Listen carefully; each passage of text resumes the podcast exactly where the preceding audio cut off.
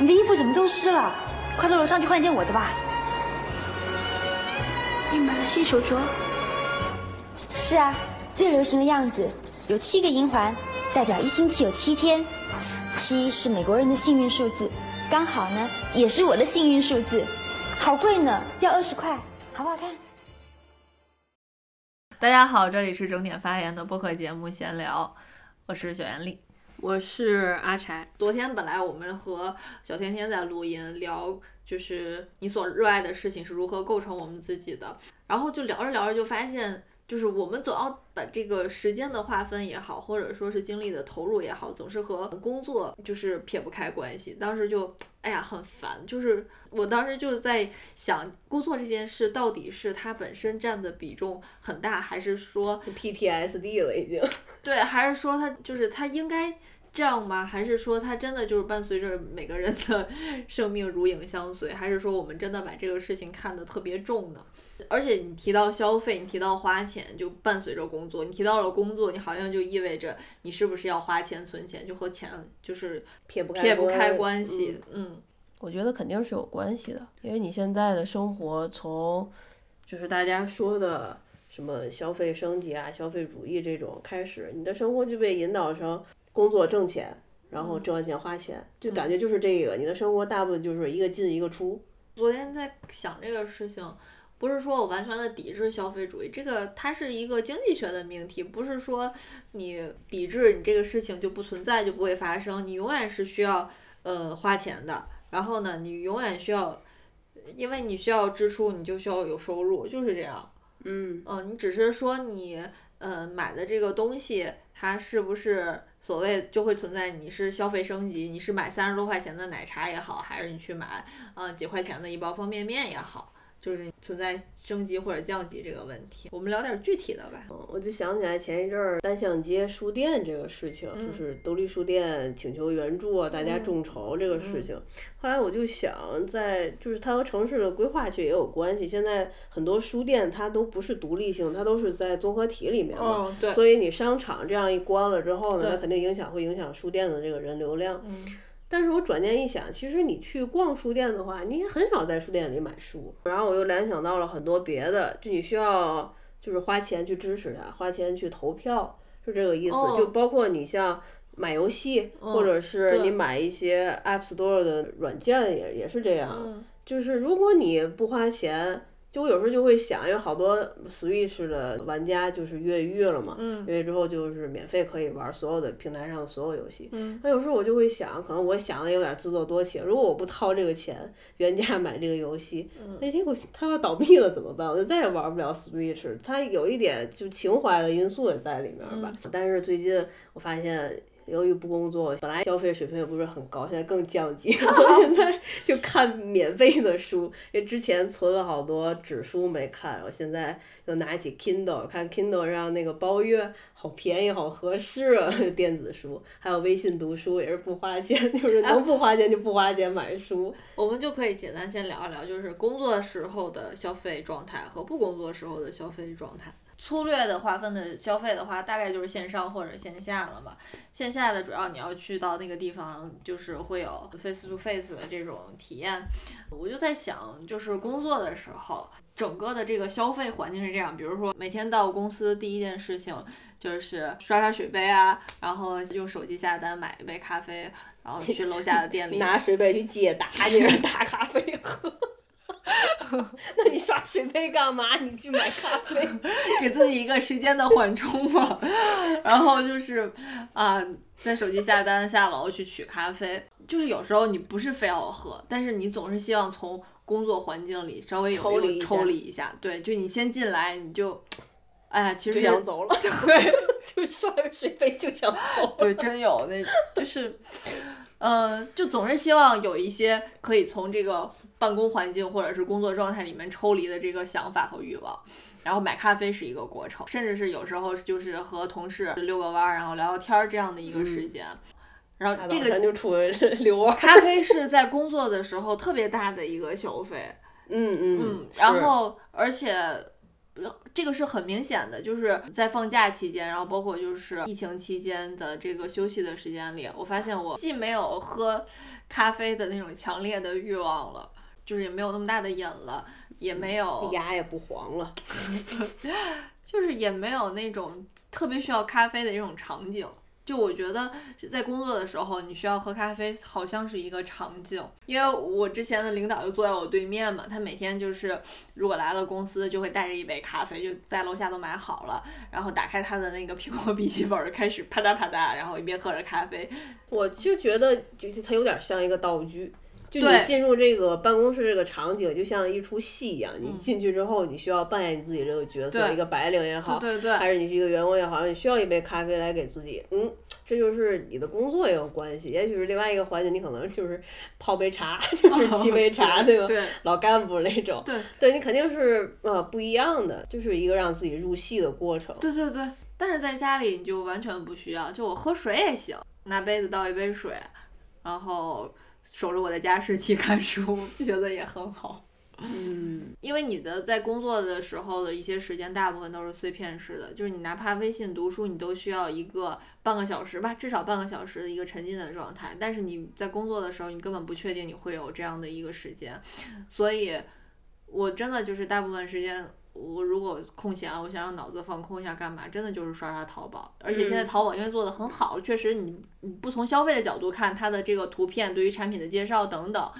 然后你会觉得这个东西做的很精致，嗯，就是感性层面上的，你看到这个东西很喜欢。就是你通过看这个东西，你会在一个品类里面，你发现更多的这种分支。我我之前特别爱喜欢买耳环嘛，当你开始搜，你也知道淘宝的一些算法，然后就会猜你喜欢，就是嗯，岂止是猜我喜欢，就是我都喜欢，我都想买。就是它同一款，它会有分分金属的呀，分这个树脂的呀，彩色的呀，然后会有手手工做的呀，然后非手工做的呀，就各种品类，参差多态。然后你就会发现，买耳环，然后我还搭配耳环，我还买身衣服。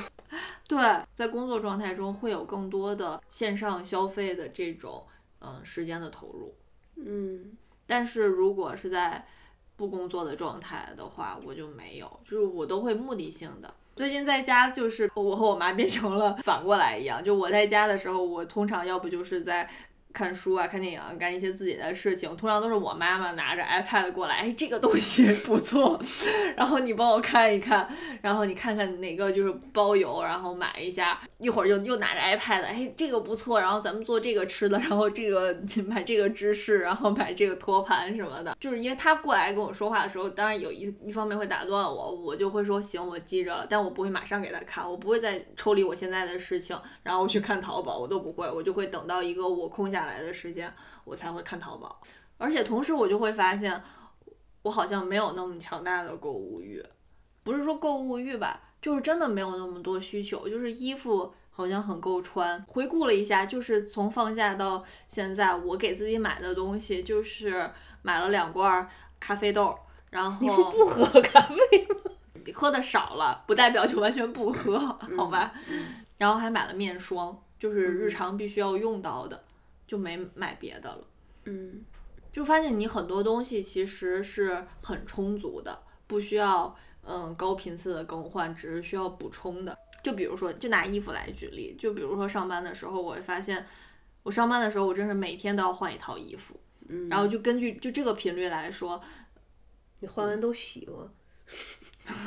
有的要穿一次洗，有的不会穿一次就洗啊。你像那个西装啊什么的都不会。就穿衣服对我来讲，它就也像是一个武装。就我每天觉得我、戏服你对我每天就把工作当成演戏一样。我觉得我穿上这身衣服的话，我希望可以成为呃一个不是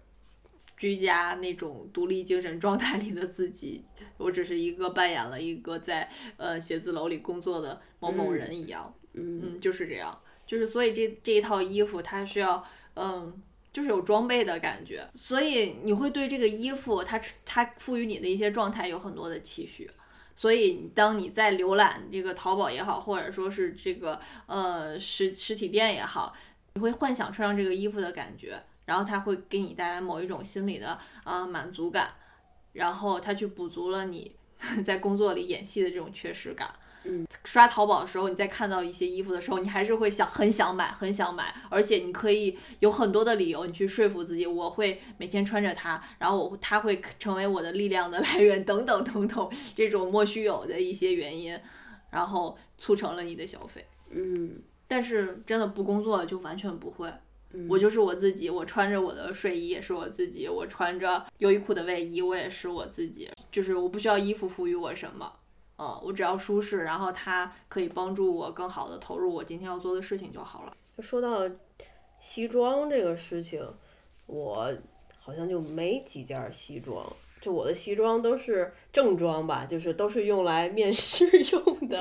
因为我总换工作嘛，还是刚毕业那阵儿啊，特别在意，就看那种日剧啊，呃，人家就是面试的时候，大学生毕业都是穿的那种西装，对啊，穿西装里面是白衬衣，特别正式。然后那个时候就对职场的憧憬就是啊，面试也是要这样。当时还特意就是呃去 Zara 还买了呃两身儿吧，一身儿西装。正好那时候面试的时候还都是就是就是这个呃比这儿再热一阵儿，热一点儿，四五月份的那个时候，然后那个衣服就薄厚也差不多吧。再到后来换工作。换工作，哎，也差不多都是这个季节。但是后来我就发现，这个面试不能到六六月份，到六月份我就没 没有正装穿了。后来就是我穿那个衣服去面试过的一个，我觉得可能是最正经的一个工作和金融相关的。就那件衣服，就休闲式的一个外套西装，人家都觉得他，就临走的时候告诉我，在下一次面试的时候复试的时候，你穿一身正装来。我说我说低头看会儿，我这不算正装 是吗？因为我下面还穿的是一条牛仔裤，然后。脚上穿的是一双匡威，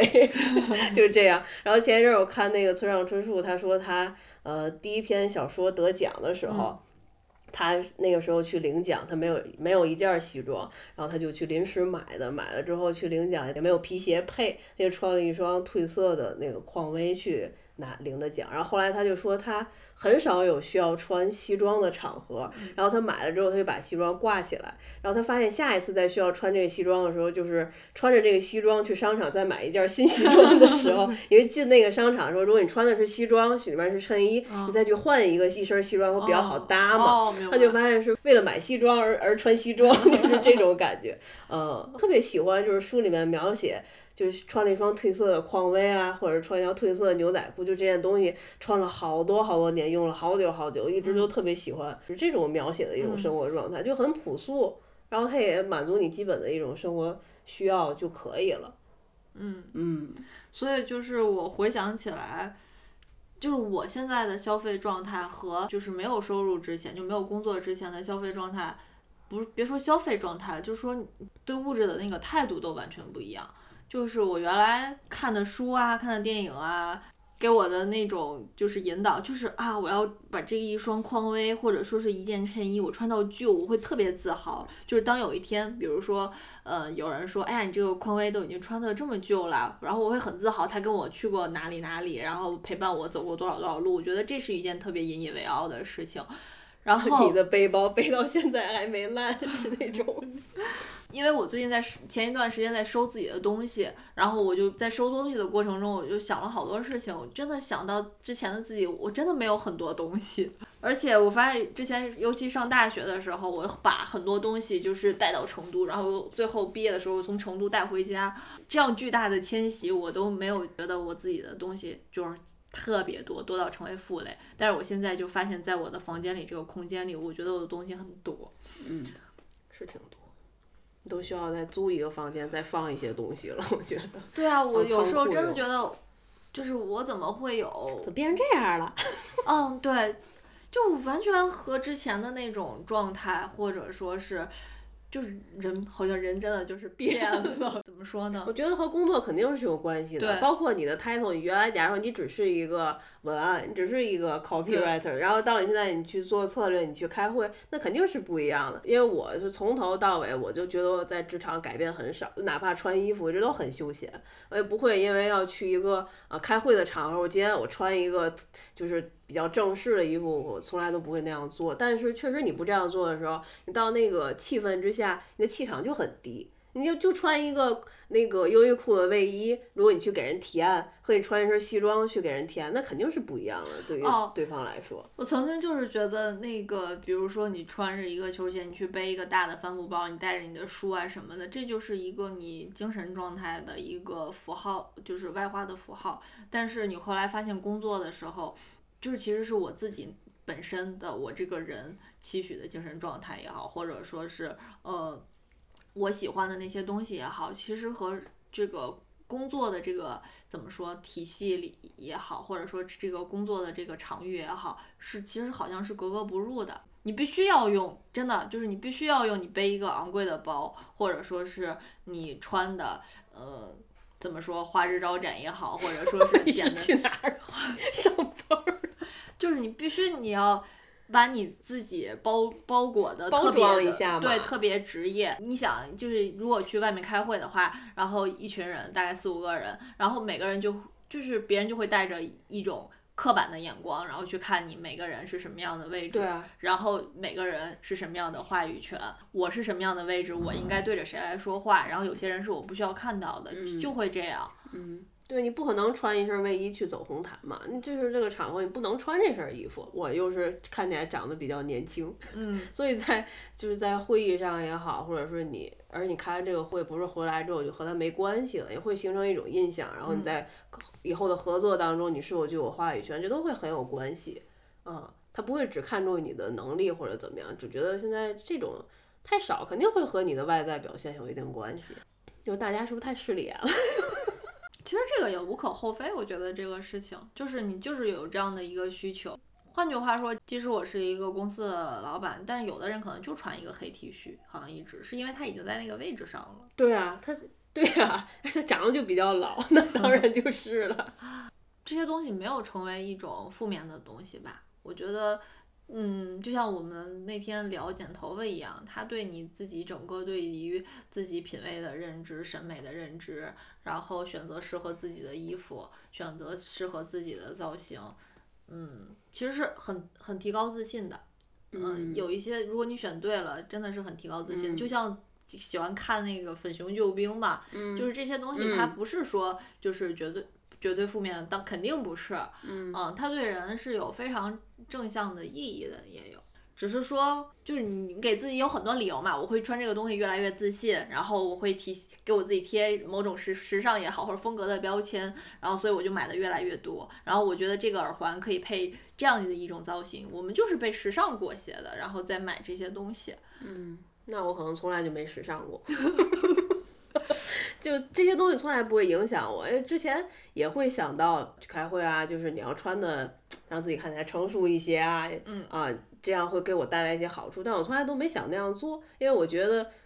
我上班是挣钱，我还为了 开会我还自己掏钱买衣服，而一周我也开不了几次，我觉得就是你愿意怎么想我就怎么想我，你觉得。你看起来觉得我说话可能呃气场不够，或者觉得不觉觉得我没有话语权，随便你 爱怎么想怎么想，我从来都不会特别在意自己的就是外在怎么穿啊，或者就还是穿那些衣服，就穿卫衣去开会，那就就这样穿呗，我从来不会在意，嗯，所以可能混的比较惨吧，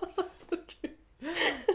我想起来买游戏机这个事情，嗯，我不是一个特别喜欢打游戏的人，嗯但是嗯。前两年买了 Switch 这个游戏机，其实也犹豫了好久。我的其实一直购物欲望都很低，就比较克制。我不是一个看见一样东西很喜欢，我就会马上买，一般都会收藏。收藏之后呢，隔一段时间我就会看一看，看一看，如果觉得嗯好像还不错，还想买，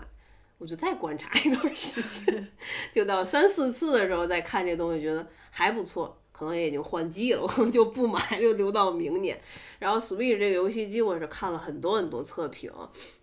就一直犹豫要不要买。那后来就是呃跟你跟你讨论了一下嘛，然后你说就游戏机这个事情，可能就是换了一种方式，能让你从现实当中马上抽离出来，就它会立刻投入。包括你像看书、你看电影，都是你这一天结束之后，你需要特别静的坐下来，你需要有一个。投入的过程，你可能看个半个小时之后，你可能才进入这个情境，你才有踏实下来，你再继续看。但是游戏不用，它的快感是非常及时的。对对对，而且你还可以拿到单位去玩嘛，对吧？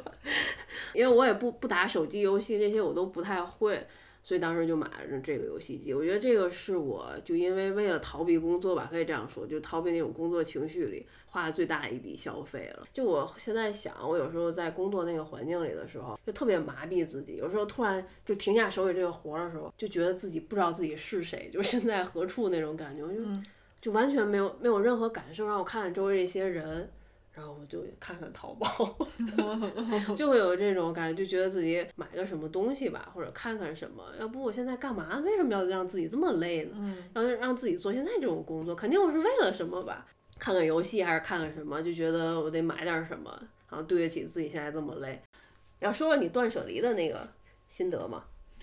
断舍离其实不算断舍离，只是有一段。整理自己的东西的这么一个时间，就是我是怎么想起来开始整理自己东西的。我平时就是挺爱收拾的，因为买的多呀，所以你得收拾。对，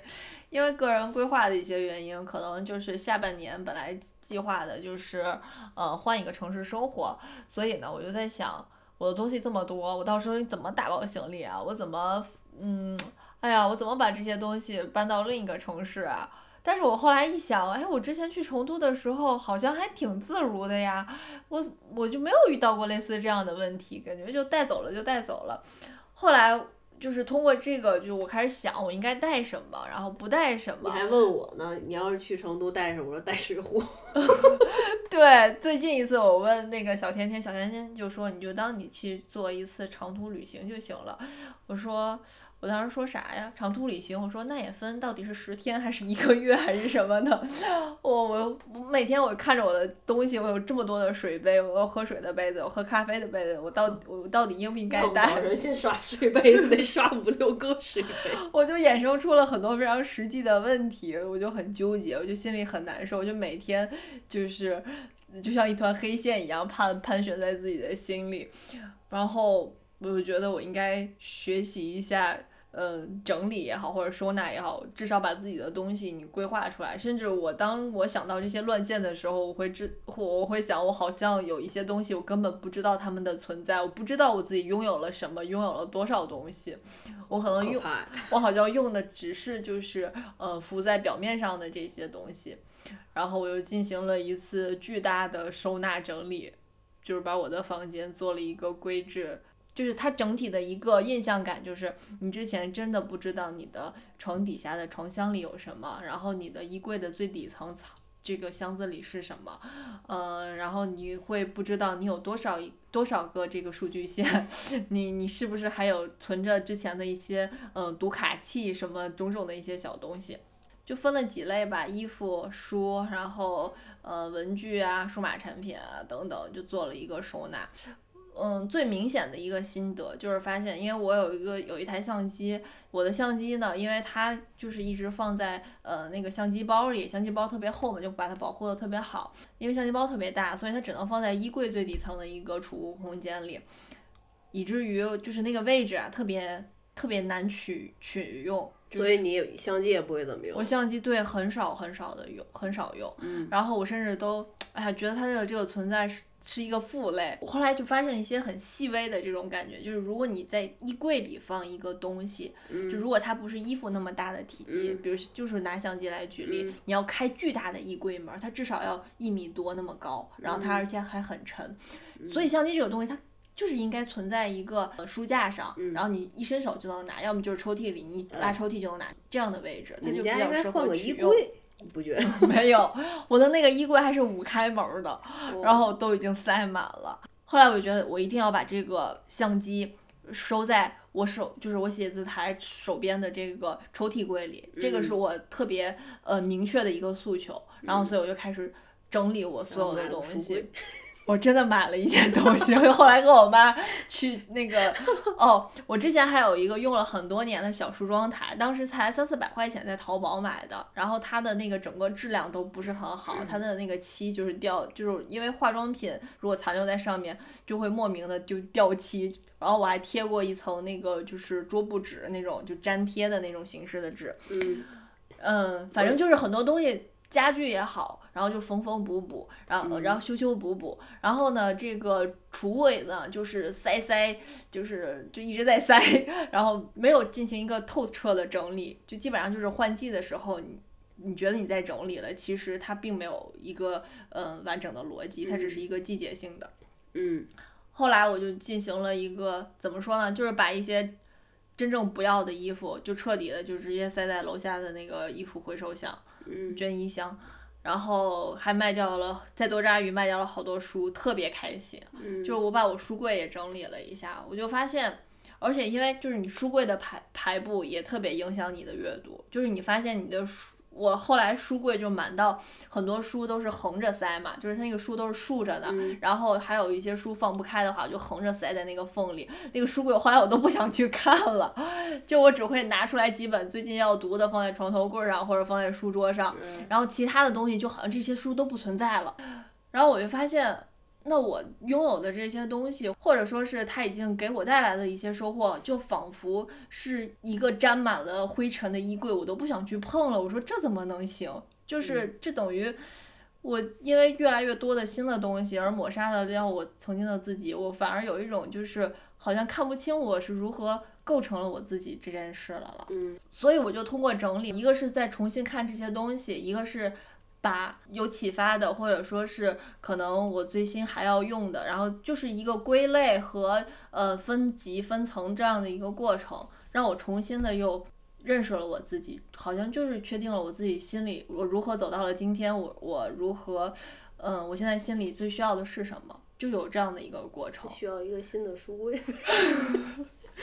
哎，我打断你一下，就是收纳这个事情，整理收纳这个事情，我可能也不是很懂啊，但是每一次我就发现，你好像要要收纳和整理的时候，你就会买一些东西来 收纳整理现在已有的东西，哦然后但你还是买了一些东西，就哪怕是一些收纳袋儿啊、收纳盒儿啊、收纳箱啊，就这些东西，嗯，嗯，不觉得吗？所以我觉得就是整理收你怎么知道我这次买了？其实我并没有买什么呀。是吗？对啊，哦，好吧，我买的最大件的就是我把我把旧的，我把我旧的那个梳妆台，我梳妆台只有非常小的几个抽屉那种，呃，就你见过的，它就是有一面大镜子。其实大镜子对我来说就毫无意义嘛，因为我也是近视眼，我其实从来不用那个大镜子，我只是用就是能放在桌子上立着的那个小镜子。然后我就把整个的梳妆台就是就是扔掉了，换了一个宜家的那种好多抽屉柜儿的那种东西，但我觉得收纳这个事情一直没太困扰我，因为你东西少，因为我东西少，而且我舍得扔，什么东西我都愿意都想扔。哦，对，后来我也是这样的，就这样就特别特别爽，就是我发现了那个扔东西的爽感。就是我也不是很很细致的研究了收纳，我只只是通过就是日式的这种收纳的哲学，想去嗯理清自己吧。就是因为我刚才说了好多，就是真的是堆积杂物的过程里，让你自己心里也堆积了一些非常冗杂的思绪。嗯，无比无杂的心绪，对，跟无比无杂的房间无配合无比无杂的心绪，就当时就是整个心情很乱，然后我就希望自己可以定下来，然后也是，就通过收纳这个东西，你你去确定自己，然后好像前面的路就忽然豁然开朗了。最简单的知道了一个就是收纳有一个七五一法则嘛，就是在整理看不见的空间。空间时，就是物品要放七成，就是留出三成的空间，就是在你看得见的空间。就比如说你打开衣柜，你只占用了它的百分之五十。然后还有就是在装饰类的空间，就比如你摆在桌子上的一些小花呀，然后或者手办啊，其实要占一成空间。这样的话是一个比较黄金的这样的一个比例。我就在想，就是但我现在都没有办法。就是就是完全依照这个这个比例来储物，因为我的衣服的确可能是有点多，然后我的衣服基本上就是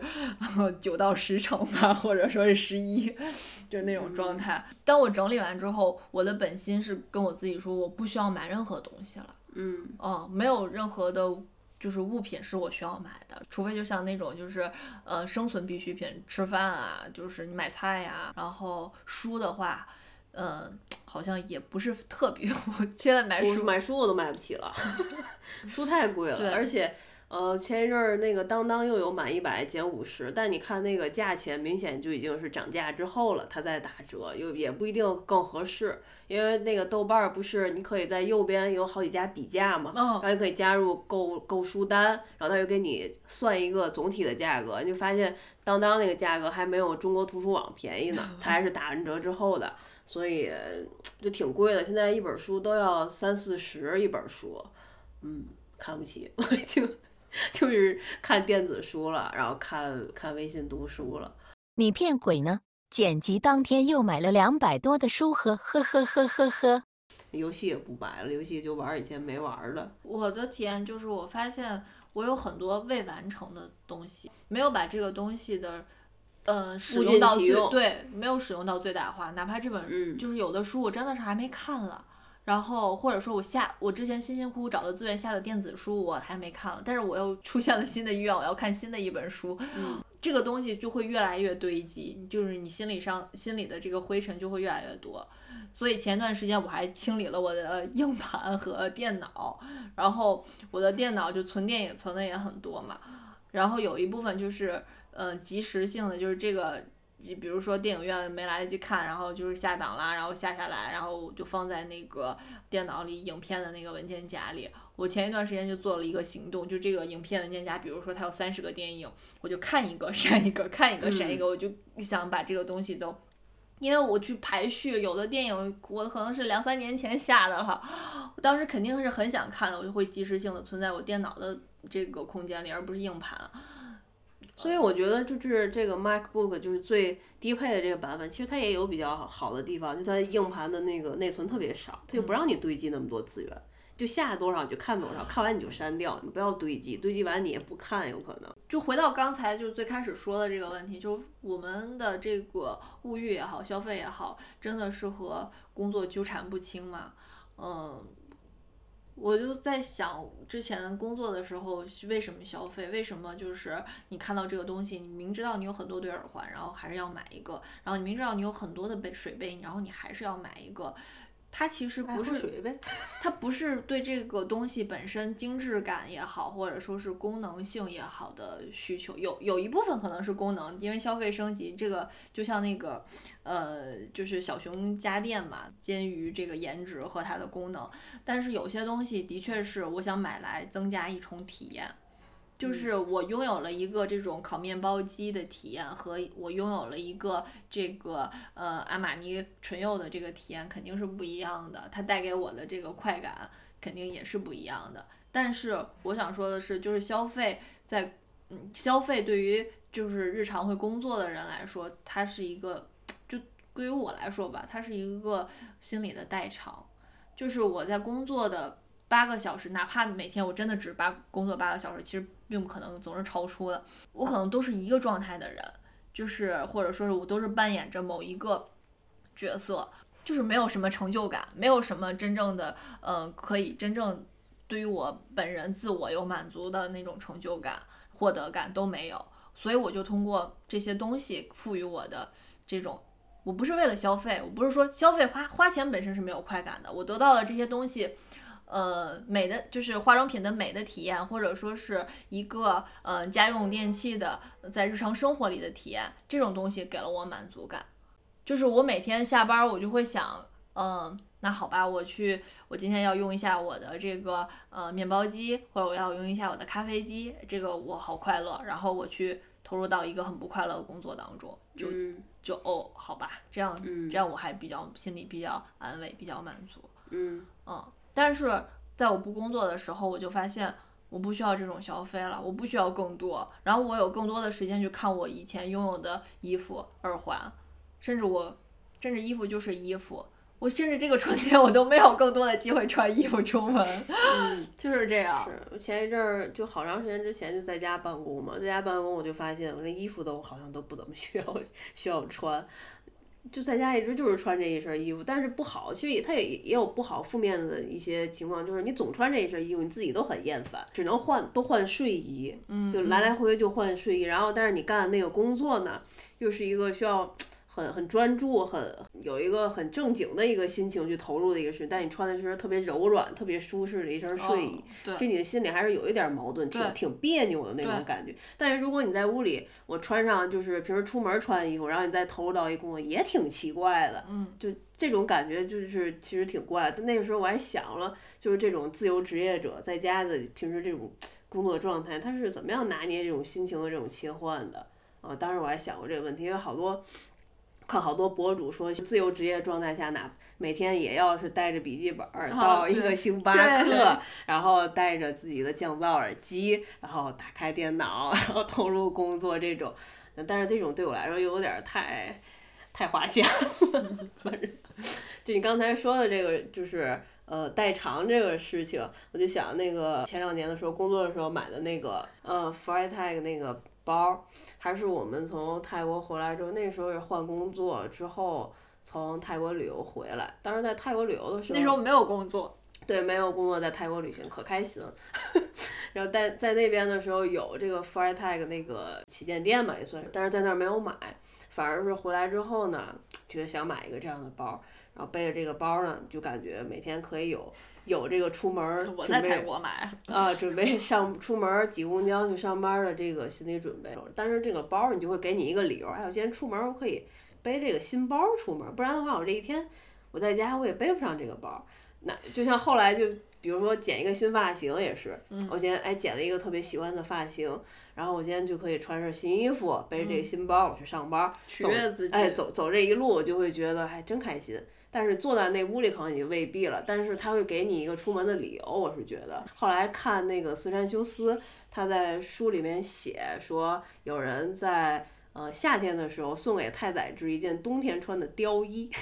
然后太宰治就是在书里，在他自己书里也写说，本来我是只想活到这个夏天的，但是为了穿这件貂衣，我打算活到这个冬天。嗯，这个太宰治很有名的一个段子。对，然后然后斯山修斯当时是想到这个段子的时候，是因为他买了一把蝙蝠伞，他就说每次看到这个伞的时候，他就说我要活到下一个下雨天。当时我背这个包的时候心情特别悲伤，我我当时还发一条微博，我就说我要背着这个包，就每天晚上我会想我要活到下一个，就是就是明天的白天我要背着这个包。然后出门，就是当时是给自己这样一个信心，就给自己一个鼓励吧。所有的信息现在听起来都好悲伤。好悲伤，好悲伤啊！是啊，现在这个包我也背不上，哪买菜时可能有时候会 背。对呀、所以我就又怎样啊？就是我背着一个 Freitag 去买菜，和背一个帆布包去买菜又有什么区别？不，我就觉得背着 Freitag 就去买菜也好快乐啊！我就何必需要他去给我那个振奋精神的去上班呢？对啊，哎哎，咱们消费降级了吗？这这一路聊下来，没怎么消费，别说升级降级吧，其实没怎么消费。我觉得升级降级这个都是被赋予的概念，你只能自己跟自己比，你是否节俭了，或者说是你是否买的更多了。我现在的一个期待就是，我希望可以物尽其用。嗯就是虽然我在家里就是三三套这种家居服加睡衣来回倒着穿，但我觉得特别物尽其用。就是如果没有嗯这个这一段这个居家的时间的话，我可能也不会那么淋漓尽致的和我这几件衣服有这么多的互动。前一阵儿看那个一席，嗯，一席他请张伟伟，哦，啊，他请张伟伟录了一段视频，视频里他唱了一首歌。张伟伟特别有意思，他就在视频里就穿了一件呃蓝色的衬衣。他说这件衬衣就是当初几年前他去一席演讲的时候穿的那件衬衣。嗯，然后他当时穿这件衬衣，走在一个小路上步行了一个小时，嗯，去的一席的那个会场。然后这一路上他就一直在自己碎碎念背他自己那个演讲稿。然后那天他录视频的时候，他又穿这件衬衣。当时我就觉得，哇塞，这一件衬衣他能穿这么久，这件衬衣还有。后来我又去搜了一下，当年他的那个视频都是好几年前了吧，怎么也得四五年之前了。这件衬衣，当时我觉得这件衣服能穿这么久，就感觉怎么说呢？好安妮宝贝，咱那件 衣服我也想，对，后来我一想，我有一件衬衣也穿了四五年了。所以我有一个体会，就是因为现在的快节奏的生活，我们好像真的就是更在乎那一点点那一些代偿，或者说是及时性的满足感。就是呃，哇，我喝了这个喜茶了，我排队排到了啊，终于排到了。然后那个我拍我我拍一张照发到我的这个小红书也好，然后发我微博也好，或者说是这个佳琦的这个这个口红啊，好好看，我买到了，我涂一个，我我也试一个色，然后拍一个自拍，然后看一下。但是就是这个当然很很有即时性的快感，它很快乐，但是这些快乐我都不太懂。就是，嗯，可能我举的这个例子是你不懂的，也有别的。一双鞋或者一条牛仔裤，然后一件衬衣，如果你穿了很长时间，就是它很旧了，我觉得依然是一件特别怎么说迷特别迷人、特别幸福的事情。因为我记得我大学的时候就是特别迷德普嘛，当然现在也挺喜欢它，只是它它 长变了。之前就有人扒，就德普在很出席很多活动的时候，就被哪怕是街拍的时候，他有很多张照片穿的都是同一双破皮鞋，嗯，就那双鞋就是就特别适合他的风格，有点摇滚，然后黑色的皮子，然后上好像是黑色的吧，上面有一些金属。如果说错了，不要不要怪我，反正他就是有有那样一双鞋，他经常穿，不管是这种正式的颁奖典礼的场合，还是街拍的时候，我觉得。就大家有时候会很很褒奖，就是就是一个明星，哇，他好有钱啦，然后但是他有一个东西，他一直不断重复在使用。嗯，当然这是一方面，但是对于我们自己本身和物品之间的关系，及时性的满足固然好，就是我们有没有思考，我们拥有的其实也不少，然后。就是真的有很多东西是值得我们一点点再去建立关系的。我之前是通勤是工作的话，就是我对这件衣服的期许就完全没有达到。就是我每天就是穿着它，然后到了，比如说我我很喜欢这件风衣，那么我到了公司我就把它脱掉，然后呢，我到了晚上天都黑了下班，然后才把它穿起来。就是我完全没有和这件衣服。有我那样期许的，哪怕甚至是广告里演的，然后甚至是我在电影里看的，就是你可以不脱，你就上班穿着，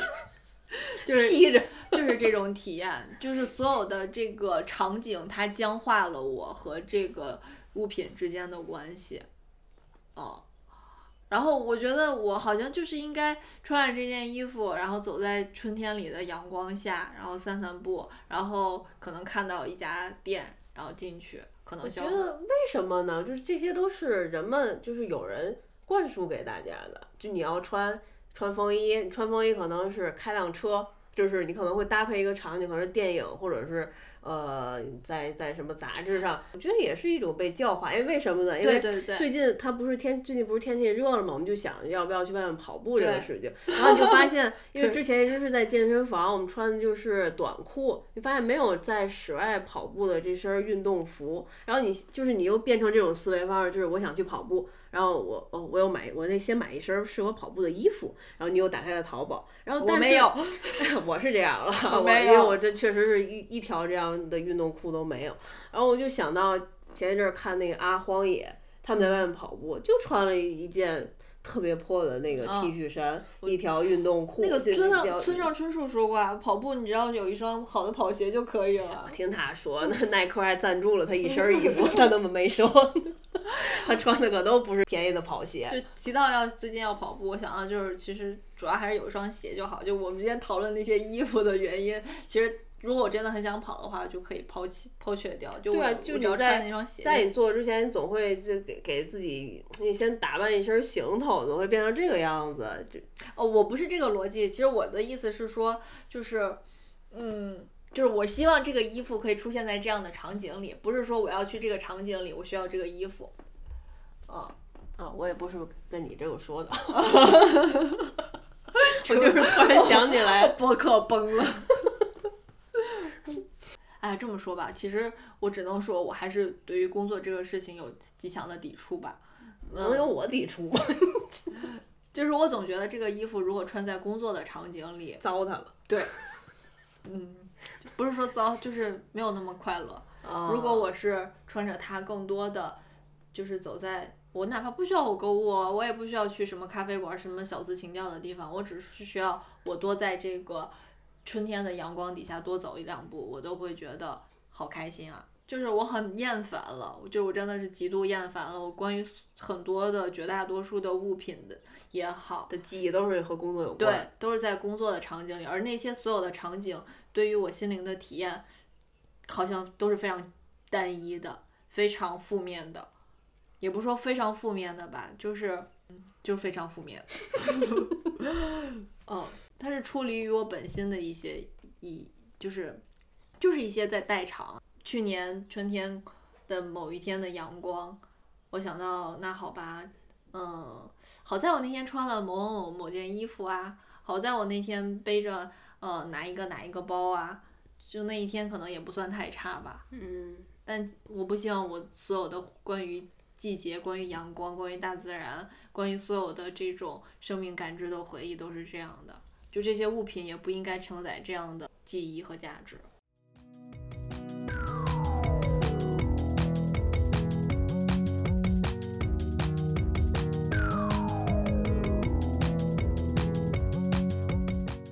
能够享受最为活生生的真情实感的时候，就是能够在不摆造型也没关系的安心感支撑下，热衷于某件事的时候。又到夏季，为何人大了就要成为工作的奴隶？最爱作的不可发挥，我的感